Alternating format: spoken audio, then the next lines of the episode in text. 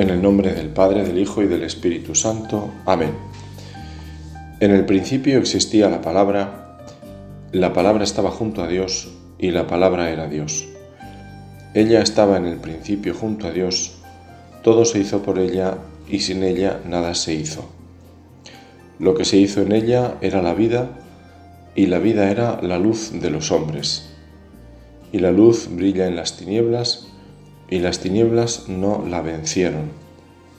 La palabra era la luz verdadera que ilumina a todo hombre cuando viene a este mundo. En el mundo estaba y el mundo fue hecho por ella, pero el mundo no la conoció. Vino a los suyos, mas los suyos no la recibieron. Pero a todos los que la recibieron les dio poder de hacerse hijos de Dios, a los que creen en su nombre estos no nacieron de sangre, ni de deseo de carne, ni de deseo de hombre, sino que nacieron de Dios. Y la palabra se hizo carne y puso su morada entre nosotros.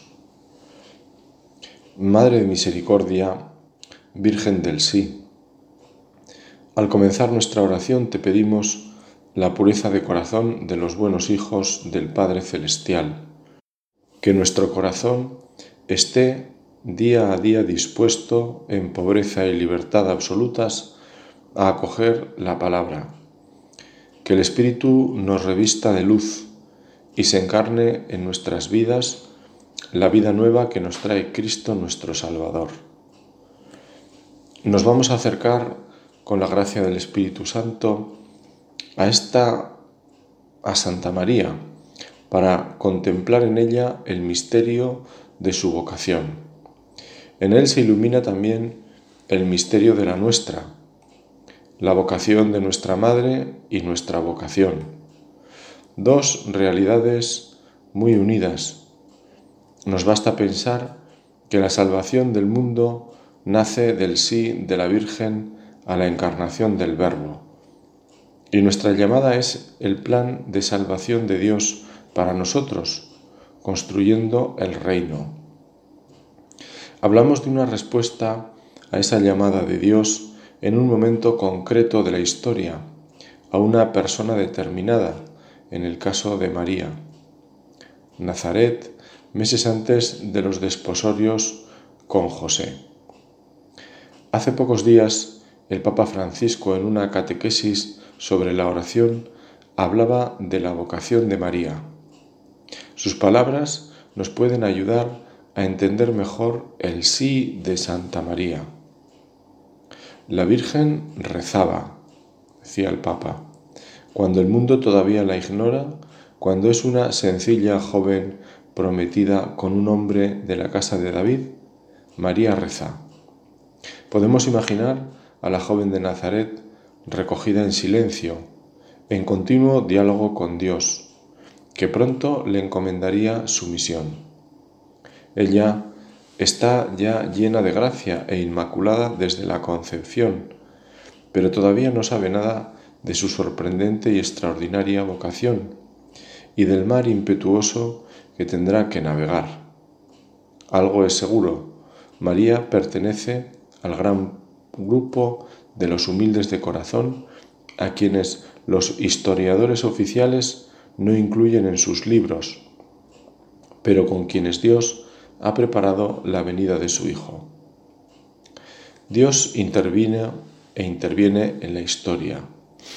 Es verdad que aquella intervención fue única, porque Dios mismo se hizo hombre. Es el acontecimiento irrepetible de la historia, porque es la puerta de la salvación.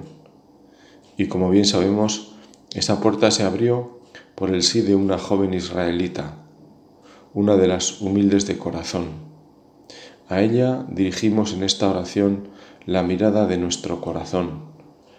Nos queremos dejar acompañar por ella para que el Espíritu Santo nos guíe por sendas de diálogo y mueva en nuestros corazones deseos de auténtica renovación. El sí de María tuvo día y hora, nosotros lo celebramos el 25 de marzo, nueve meses antes de la Natividad, una fiesta que comienza por recordarnos, no sé si coincidirás conmigo, y poner de manifiesto algo que nuestra sociedad occidental al menos parece ocultar, la vida en el vientre de una madre. Además, la vida imperceptible, la que solo conoce la propia madre.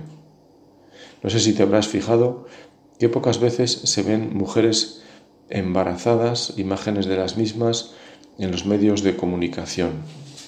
Quizás sea una rareza mía, pero no suelen aparecer en películas o entrevistas. No recuerdo anuncios de televisión en los que salgan. Y lo que no se ve parece que no existe. Por eso, como digo, celebrar el 25 de marzo la Encarnación comienza por recordarnos que todos pasamos casi un año en el vientre de una mujer, donde vivimos completamente de ella, dependientes en todo y muy seguramente inmensamente amados y esperados no solo por ella, sino por la familia a la que pertenecemos y ese círculo más cercano de amigos de nuestros padres, abuelos, etc. Y siempre no se nos olvide, envueltos en el amor de Dios, que nos había pensado ya para la eternidad. Dios crea el alma espiritual del nuevo ser humano, comunicándole el aliento vital por su espíritu que da vida. Todo hijo, por consiguiente, se ha de ver y acoger como un don del Espíritu Santo, recordaba San Juan Pablo II en una de sus catequesis. Tú me sacaste del seno materno, me hiciste confiar desde los pechos de mi madre. A ti fui entregado desde mi nacimiento desde el vientre de mi madre, tú eres mi Dios. Con estas palabras del Salmo 22 rezó Jesús en la cruz. Nos sirven para ver en esa vinculación con el amor y cuidado de nuestra madre, el amor y cuidado de Dios. En ese momento en el que Dios nos muestra un amor incondicional por toda la humanidad que llega hasta la entrega de su vida. Y en ese nexo de unión entra María, porque ese cuidado de Dios tiene su expresión más intensa en el amor del Hijo, enviado por el Padre para darnos el Espíritu.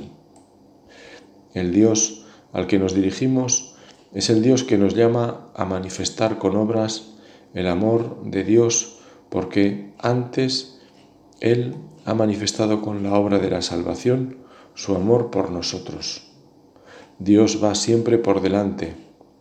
Él nos ha amado primero y ese amor está expresado en el sí de María, anuncio del sí que Dios propone para nuestra vida.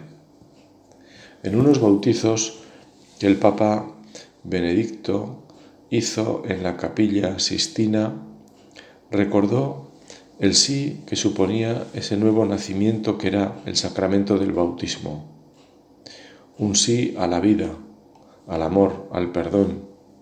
En definitiva, un sí a Dios. Para ello antes había que decir no al odio, al egoísmo, al rencor, a la mentira. Un no a Satanás, padre y príncipe del pecado, siguiendo el ritual del sacramento. Eso, como bien sabemos, lo hacen los padres y padrinos con toda la iglesia allí presente en esa celebración. Es el nuevo nacimiento, la obra concreta con la que Dios nos regenera. El bautismo de Espíritu Santo que anunció Juan en el Jordán y que Cristo ha cumplido y sigue cumpliendo cada vez que alguien recibe las aguas de la vida. De esta forma percibimos claramente dos aspectos de la vocación que son la iniciativa de Dios para comunicarnos su amor, un amor que lleva vida eterna, y la respuesta que damos a ese amor cada día y en las distintas circunstancias de nuestra existencia. Cuando hablamos de vocación, inmediatamente pensamos en la entrega y en una entrega permanente. Al ser entrega, hace referencia a lo más valioso de nuestra vida. Por ello, toda nuestra existencia está coloreada por esa decisión que inicia un camino. Esto nace de nuestra primera llamada a la vida, que está marcada por el querer de Dios de modo definitivo. Dios nos ha llamado a la vida, pero a una vida eterna.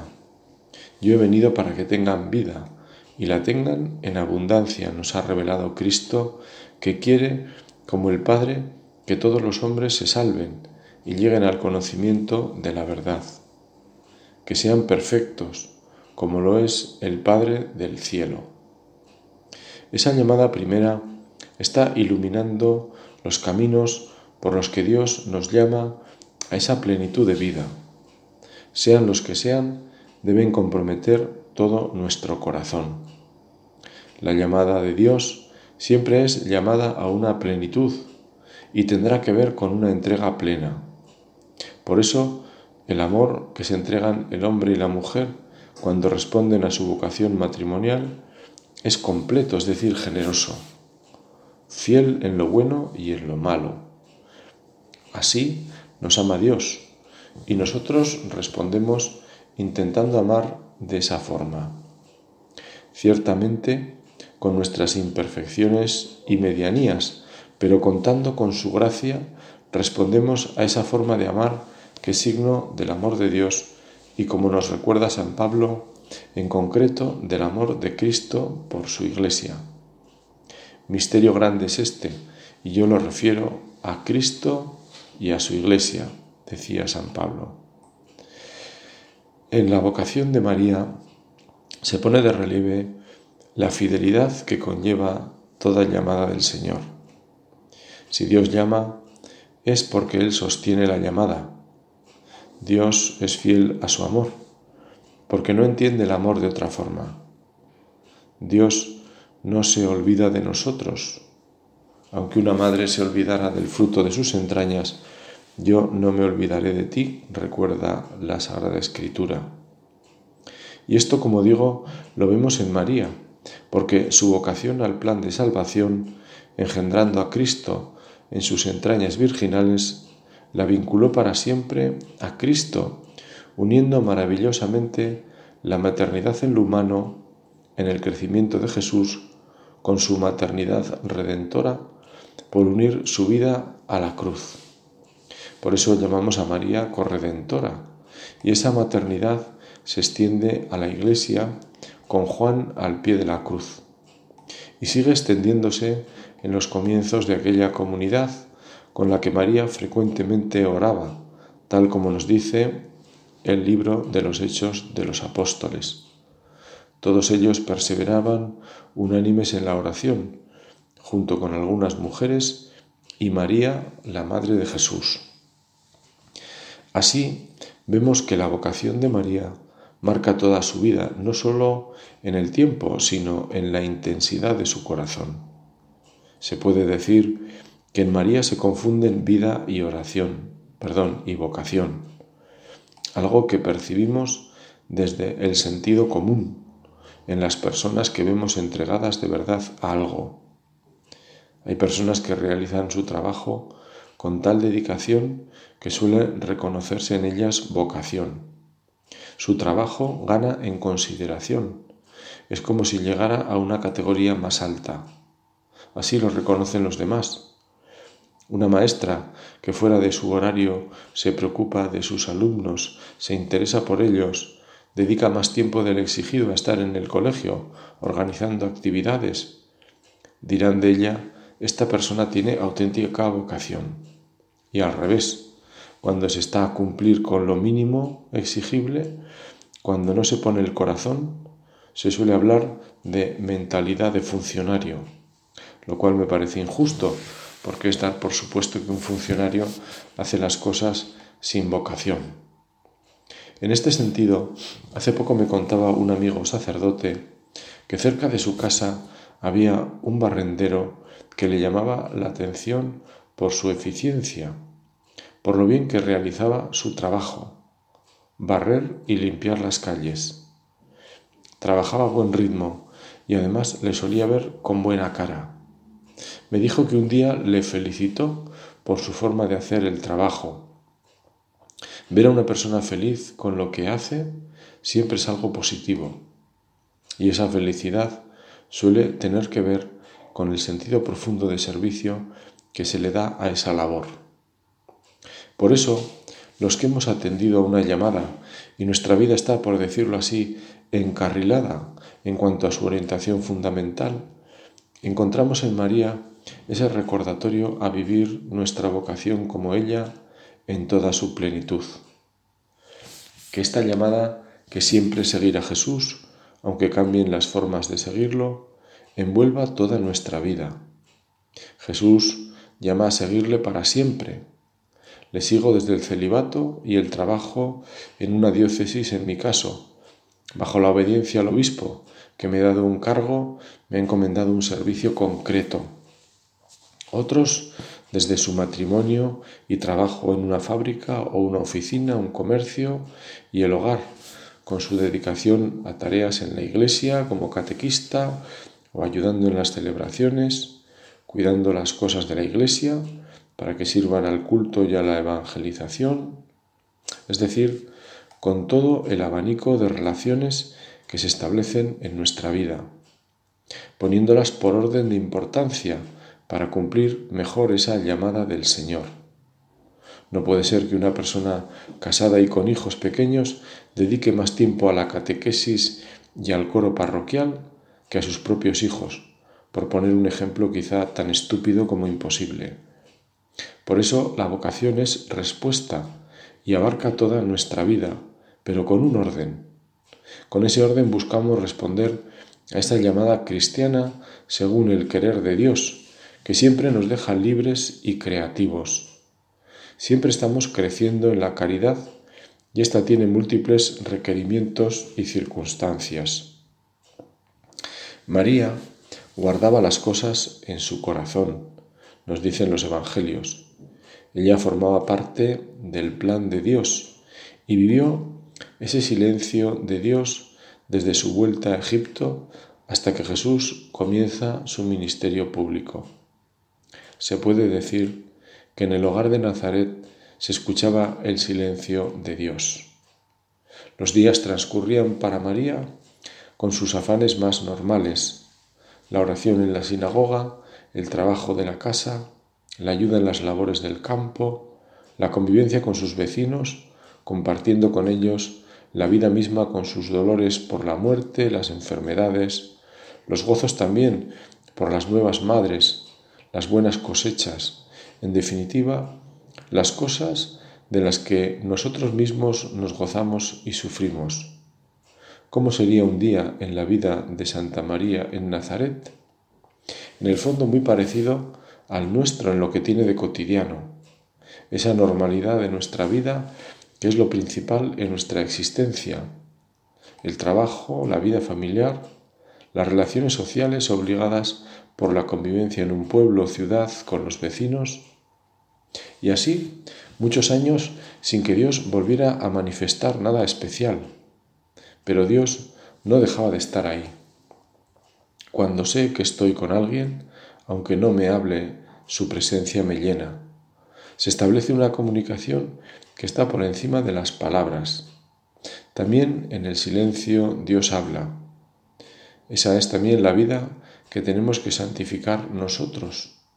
Para empezar porque no tenemos otra y porque el mismo Dios, haciéndose hombre, la ha vivido y nos ha enseñado el valor que tiene. En ella hay una presencia de Dios y una llamada del mismo Dios a vivirla desde el amor por las cosas bien hechas por amor a Dios, ofrecidas como un sacrificio puro, unidas al sacrificio de Cristo en la cruz. Por obra del Espíritu Santo se ha convertido en Madre de Dios y por obra del Espíritu Santo se convierte en Madre de la Iglesia. Rezando con la Iglesia naciente se convierte en Madre de la Iglesia. Acompaña a los discípulos en los primeros pasos de la Iglesia en la oración esperando al Espíritu Santo, en silencio, siempre en silencio. La oración de María es silenciosa. Nos recordaba el Papa Francisco. Esa acogida interior de la realidad se hace en María vida. María guardaba las cosas y de esa forma respondía en el día a día a su vocación. María no tenía un plan concreto y claro sobre cómo conducirse en relación a su familia. Esa forma de vivir hacia adentro es la mejor forma de vivir hacia afuera. Vivir hacia adentro para buscar a Dios y encontrarlo fuera en la vida, para saber dónde quiere Dios que esté y cómo ser signo del amor de Dios. En definitiva, ponerse en las manos de Dios para ser fiel a su plan. Señor, lo que tú quieras, cuando tú quieras y como tú quieras. Es una forma concreta de expresar esta disposición. A ella hacía referencia el Papa Francisco en la catequesis que citaba al comienzo de esta meditación. No hay mejor forma de rezar, decía el Papa, que ponerse como María en una actitud de apertura, de corazón abierto a Dios. Señor, lo que tú quieras, cuando tú quieras y como tú quieras, es decir, el corazón abierto a la voluntad de Dios. Y Dios siempre responde decía el Papa. Si en la oración comprendemos que cada día donado por Dios es una llamada, entonces agrandamos el corazón y acogemos todo. Se aprende a decir lo que tú quieras, Señor. Prométeme solo que estarás presente en cada paso de mi camino. Esto es lo importante. Pedir al Señor su presencia en cada paso de nuestro camino que no nos deje solos, que no nos abandone en la tentación, que no nos abandone en los momentos difíciles. Ese final del Padre nuestro es así, la gracia que Jesús mismo nos ha enseñado a pedir al Señor. La oración debe calmar la inquietud, pero nosotros somos inquietos. Siempre queremos las cosas antes de pedirlas y las queremos enseguida. Así nos animaba el Papa a rezar y a confiar. Este es un buen momento para poner nuestra vida en esa sintonía con la Virgen, para pedirle que nos ayude a buscar esa voluntad de Dios en el vivir de cada día. Es la forma de responder a nuestra vocación que estando marcada ya por el estado de nuestra vida cristiana, digámoslo así, en el fondo es la respuesta última a ser hijos de Dios, y debemos serlo hoy y ahora, en cada momento de nuestra vida. En la vida de un cristiano no hay espacios off o de desconexión. Nuestra vocación es, en ese sentido, creativa. Dios cuenta con nosotros. Aunque el artista es él, sin el pincel no se puede realizar una obra de arte. Nosotros no pasamos de ese nivel, pero somos necesarios, porque Dios no podrá hacer lo que nosotros dejemos de hacer. Aunque Dios puede sacar hijos de Abraham de las piedras, necesita las piedras. Dios nos quiere fieles y creativos, fieles a la llamada cultivando nuestra vida interior para sintonizar con el Espíritu Santo y secundar sus inspiraciones. Y sin perder nunca de vista que no estamos solos, tenemos una familia, la Iglesia. Es la mediación en la que, como en nuestra familia de carne, se ha gestado nuestra vida, ha crecido, se ha reconducido con las correcciones que nos han hecho se ha estimulado por los buenos ejemplos, y todo ello sin olvidar por la comunión de los santos a los que ya están con Dios en el cielo y los que se purifican antes de llegar a estar con Dios. Ni olvidemos al que es nuestra cabeza, Cristo vivo y resucitado. De Él nos alimentamos con la fuerza del Espíritu. No quiero desaprovechar esta ocasión para recordar unas palabras de Jesús muy relacionadas con el tema de las vocaciones. Rogad al dueño de la mies para que envíe operarios a su mies. La Iglesia las ha entendido siempre referidas a las vocaciones consagradas, la vida religiosa y el ministerio sacerdotal siempre necesarias en la Iglesia. Como decía un compañero sacerdote, Dios no nos ha dicho qué hacer para fomentar las vocaciones en cuanto a actividades a realizar, pero sí nos ha dicho rezad. Con la oración no nos equivocamos. En nuestra oración debe estar esta intención constante y creciente. Como recordaba San Juan Pablo II, toda vocación es un don y un misterio. Nunca entendemos del todo nuestra vocación. Cuando nos preguntan a los sacerdotes por qué nos hicimos sacerdotes, no hay una explicación definitiva. Hemos intuido una llamada y al final la Iglesia nos ha confirmado en ella, eligiéndonos para ese orden de los presbíteros. Pero decir esto tampoco es explicarlo todo. Al final me quedo con las palabras del Papa Santo, don y misterio. Por poner una nota de humor en relación al misterioso camino de la vocación sacerdotal, escuché a un cura al que le pregunté por qué había decidido hacerse cura la razón más inverosímil, porque pensaba que los curas eran inmortales. Me decía que siendo niño los sacerdotes de su pueblo, bueno, en su pueblo había uno, y de los pueblos de alrededor, pues lo solía ver fundamentalmente en los funerales, él era monaguillo y siempre los veía, mientras que le tocaba ir eso a funerales. Y él pensaba que los curas no morían. Es curioso. Y tengo otro ejemplo de una religiosa mayor muy conocida. A los 76 años, Madre Angélica, fundadora de una famosa cadena televisiva, hija de padres divorciados, con una madre propensa al suicidio y con una gran penuria económica en casa. Asistía a un colegio de religiosas poco comprensivas. En sus oraciones, la pequeña Rita, su nombre de bautismo, rezaba para no ser una de ellas. Sin embargo, a los 19 años ingresaba en la orden franciscana. ¿Qué pasó por medio? ¿Qué germinó en el corazón de esta joven para dar este paso? Desde luego el Espíritu Santo se sirve de muchas cosas y quizás algunas chocantes. Había una reflexión muy interesante sobre el buen humor del Espíritu Santo. Dios escribe derecho con renglones torcidos. Desde luego los santos y santas han sido siempre personas alegres, muy alegres, y como la santidad es obra de la gracia, quizás esto apuntale esta tesis del buen humor. Sea como fuere, lo cierto es que responder a la vocación es fuente de alegría, no solo en el paso decisivo de una ordenación sacerdotal, una profesión religiosa o una boda, sin olvidar a los hombres laicos y mujeres que sin casarse ni hacer votos hacen y viven su vida como respuesta a una llamada del Señor a la santidad en medio del mundo. Esa respuesta alegre en su inicio también nos pide otras respuestas en el día a día, y en ellas está el secreto de la felicidad, que es el secreto de la santidad, hacer lo que se debe estando en lo que se hace.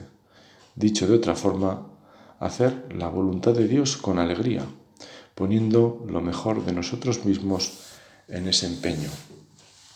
El Papa terminaba la catequesis sobre la oración invitándonos a imitar a la Virgen mirando a su corazón, un corazón abierto, silencioso y obediente, abierto a la palabra de Dios, obediente a la misma y ello a través de ese silencio en el que María guardaba las cosas en su corazón. En definitiva, acoger la palabra como una semilla sembrada y dejar que por la gracia dé fruto en el corazón. Sea así también en nosotros. Amén.